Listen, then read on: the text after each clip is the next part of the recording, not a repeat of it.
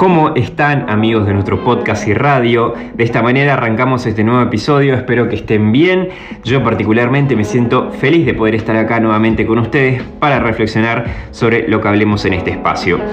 La semana pasada no hubo episodio, no hubo columna, pero hoy ya estoy de vuelta y con mucha información te digo. La semana pasada también hubo una noticia que sacudió particularmente el mercado de lo que tiene que ver con las criptomonedas. Resulta que cierto país asiático decidió prohibir absolutamente cualquier actividad que se realice con criptomonedas. Es decir, quedó totalmente criminalizada la tecnología Bitcoin. Por eso, como no me pareció mejor idea, vamos a hablar de este país que en el último tercio del siglo XX creció exponencialmente. A ver si, si sacan cuál es antes de que lo diga. También dejó atrás la miseria y avanzó hacia un camino un poco más libre de lo que era antes. Y en este siglo, sin dudas, se posicionó como el principal rival de nada más ni nada menos que los Estados Unidos. Según analistas políticos y algunos economistas, en un poco más de tiempo también va a arrebatar a la nación norteamericana el título principal de potencia del mundo. Amigos y amigas del mundo para adentro, les doy la bienvenida y les sugiero que se pongan cómodos para escuchar esta historia sobre el llamado Imperio del Dragón Rojo o también conocido como China. Arrancamos con este espacio.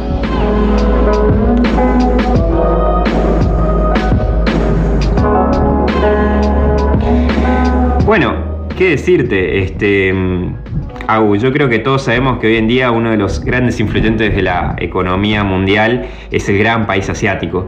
Eh, yo creo que China siempre se caracterizó a lo largo de su historia por este, ser una nación con mucha tradición del trabajo y el esfuerzo. Este, y creo que desde finales del siglo antes de Cristo, las enseñanzas y los parámetros morales y éticos que, que Confucio, digamos, un gran filósofo chino, instauró en esas tierras, perduran hasta hoy y tienen una gran influencia en las decisiones políticas y económicas del país. Pero eso es un tema que podríamos analizarlo, si te parece, en otro episodio, porque ahora no nos daría el tiempo tampoco para, para ahondar mucho en el tema y, y tampoco me daría tiempo de exponer las razones de por qué creo que es así. Yo hoy les vengo a contar sobre las razones por las cuales China, a pesar de ser un super país hoy, no llegaría a ese puesto que, muchos dicen de primer potencia, es decir, no, no, no, ocuparía el lugar que hoy ocupa Estados Unidos en, en ese sentido. Al comienzo, si analizamos obviamente por arriba la situación, eh, claramente todo pareciera indicar que ellos están picando de punta sobre, para, sobrepasar a los Estados Unidos y eh, convertirse en el principal influyente económico, político y cultural. Pero los datos también nos dicen otra cosa.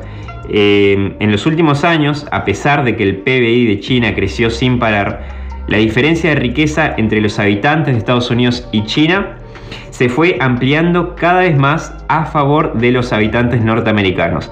¿Esto qué quiere decir? Quiere decir que a pesar del crecimiento que hubo en China, eh, en su PBI, es decir, en, el producto del país, eh, los ciudadanos de Estados Unidos se volvieron más ricos que los habitantes del país que gobierna Xi Jinping.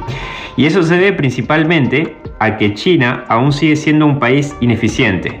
Pero por más que a muchos le parezca em, gracioso, cómico o algo irreal, digamos, lo cierto es que China utiliza enormes cantidades de recursos para producir sus productos eh, y, los servicios también que vende al mundo y por lo tanto, por consecuencia lógica, si vos eh, tenés un coste alto, tus ganancias también van a ser menores. Es decir, lo que en economía nosotros llamamos excedente del, eh, del productor, digamos, que vendría a ser la riqueza, básicamente, en, términos muy sencillos, la riqueza que, genera una persona, son, eh, es muy poco excedente lo que le queda realmente a los habitantes chinos y a las empresas.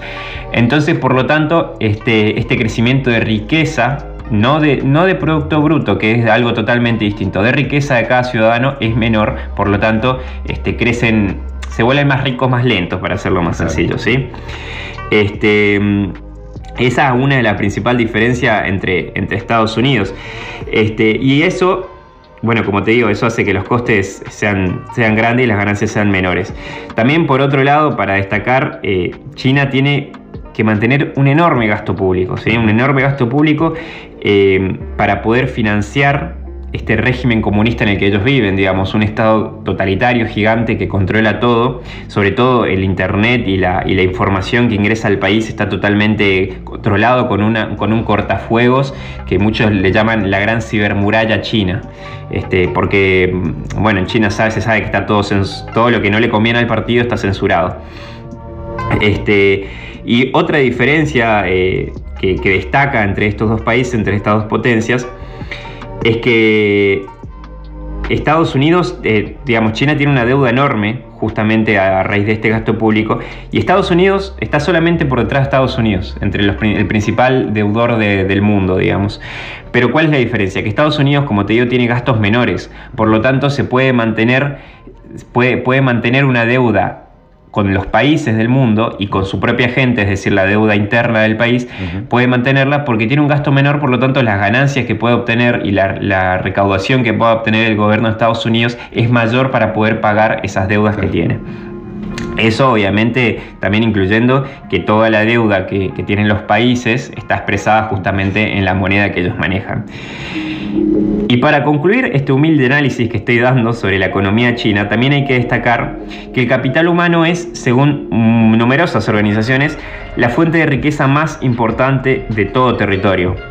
Y resulta que acá también existe una enorme diferencia entre, entre USA, y, o sea, los Estados Unidos, y China, porque la cantidad de personas que deciden irse del país asiático en busca de mejores oportunidades es enorme. ¿Sí? Miles y miles de, científicos, ingenieros, médicos, emprendedores este, y un montón de, personas de todo, toda clase de rubro, digamos, que no tienen acceso a, un Internet libre solamente para empezar, que hoy en día es fundamental para que vos puedas este, expandir tu conocimiento y que tampoco tienen acceso a los trabajos científicos, a las investigaciones científicas que se hacen en el resto del mundo, porque el gobierno chino, como te vuelvo a repetir, censura esto. Entonces, muchos de estas personas se van a otros países, entre ellos Estados Unidos obviamente, y en, estos países consiguen la libertad para poder desarrollarse que no tienen en su país. Y claramente también esto trae repercusiones para, tanto para su familia, aunque, no, aunque parezca algo, algo impensado, digamos, que vos te vayas de tu país y que el gobierno, el partido, de tu, el partido político que gobierna tu país te, persiga a vos y a tu familia, la que quedó en tu, en tu país y te, aplique represalias por eso. Es lo que pasó, por ejemplo, con la, directora de, Mulan, la película Mulan de Disney.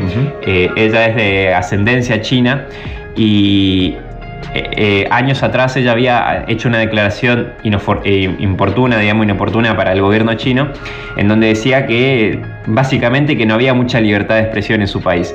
Y a raíz de esto, después tuvo consecuencias cuando se estrenó la película de Mulan, que justamente está basada en la historia de una, de una mujer asiática de, China, haciendo que censuren una parte de la película.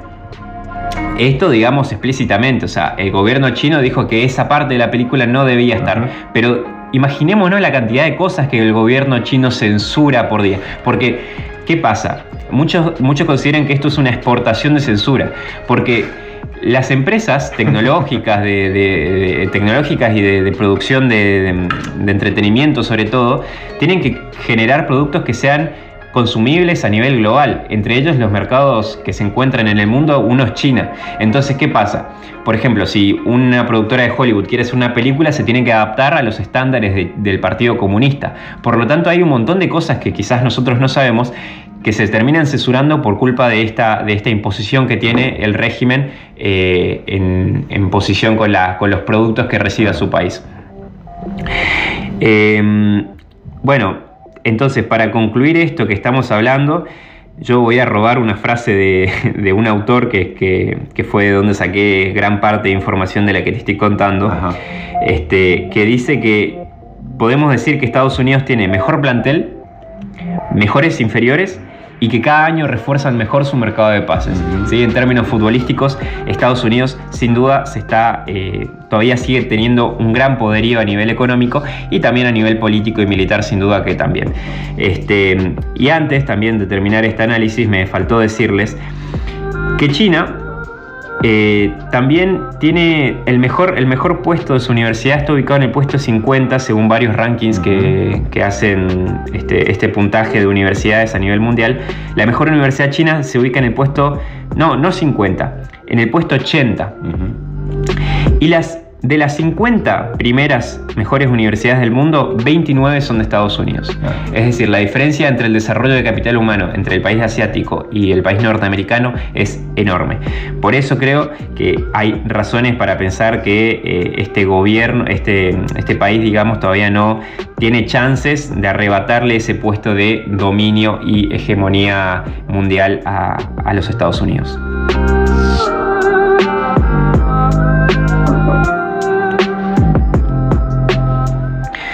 Con esto que hablamos, no quiero dar a entender que resalto tampoco la figura de los Estados Unidos sobre el resto de los países. Es más, yo creo que el tío Sam también tiene sus problemas profundos en muchos aspectos, desde lo social hasta lo económico. Pero la intención de este episodio era vislumbrar un poco el panorama en el que nos encontramos de aquí en adelante entre la lucha de estos dos gigantes porque parte de las decisiones que toman el resto de los países, menos poderosos podríamos decirlo, van moviendo las agujas de las decisiones que, se toman. En nuestro país, sin ir más lejos, nosotros tenemos un gobierno que ve con buenos ojos este modelo chino, pero sobre todo que ve con buenos ojos el modelo autoritario de este régimen comunista. Gran parte del, autoritario, eh, del, autoritarismo de este régimen se centra en el gasto público que, antes mencionábamos. Eh, está o sea, una gran porción de este gasto está destinado únicamente a un propósito en concreto, la censura y la persecución de aquellos individuos no alineados con el Partido Comunista. Y creo que no hace falta ni destacar por qué es peligroso y por qué es eh, fundamental que se preserve el derecho de la libertad de expresión, etc. Pero sí es bueno recordar la frase de un filósofo liberal, que dijo, el precio de la libertad es su eterna vigilancia. Es decir, el costo que hay que pagar es que tenemos que cuidar siempre nuestros derechos para que no haya un gobierno que nos, nos los arrebate. Y por eso, para concluir con todo esto, también este, hay que destacar que no, no hay nada mejor que vivir en libertad, lejos de cualquier autoritarismo que se presente. Y que cuando se presente, tampoco dejemos pasar la situación porque no nos afecta a nosotros. Porque también, como decía otro filósofo también llamado Lord Acton, el poder, el poder tiende a corromper y el poder absoluto corrompe absolutamente. Gracias por haberme escuchado. Espero que nos encontremos en el próximo episodio para seguir reflexionando del mundo para adentro. Chao.